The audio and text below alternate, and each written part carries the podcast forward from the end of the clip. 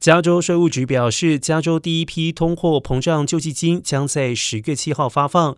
第一批收到中产阶层退税的加州人，将是曾经透过银行账户直接收取救济金的人。如果您属于该群体，将在十月七号到二十五号之间发现账户余额增加。其他直接存入银行账户付款，也将于十月二十八号到十一月十四号之间发放。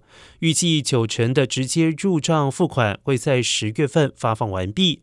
至于以借记卡形式发放取得者，将在十月二十五号到十二月十号之间透过邮寄取得。